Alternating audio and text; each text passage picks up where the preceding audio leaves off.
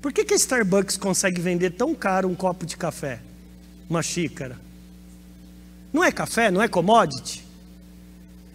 Porque o Schultz, o fundador, ele, ele tem duas premissas. Primeira que ele fala que ele não está no ramo de café vendendo para pessoas, ele está no ramo de pessoas vendendo café. E uma outra coisa interessante, ele não quer vender uma vez só para 100 clientes, ele quer vender 100 vezes para um cliente. Uau, que lição, hein? E o que, que faz o cara ficar tatuado no top of mind? É experiência. Produto você esquece, experiência fica guardado no sistema límbico. Sabe o hipotálamo lá que o Maurício mostrou? Ali fica, naquela amígdala, fica guardadinha ali, experiência. Por isso que até hoje, quando você é, sente o cheirinho de, de, pastel, que você ia na feira, você re, revive aquela experiência, está guardado.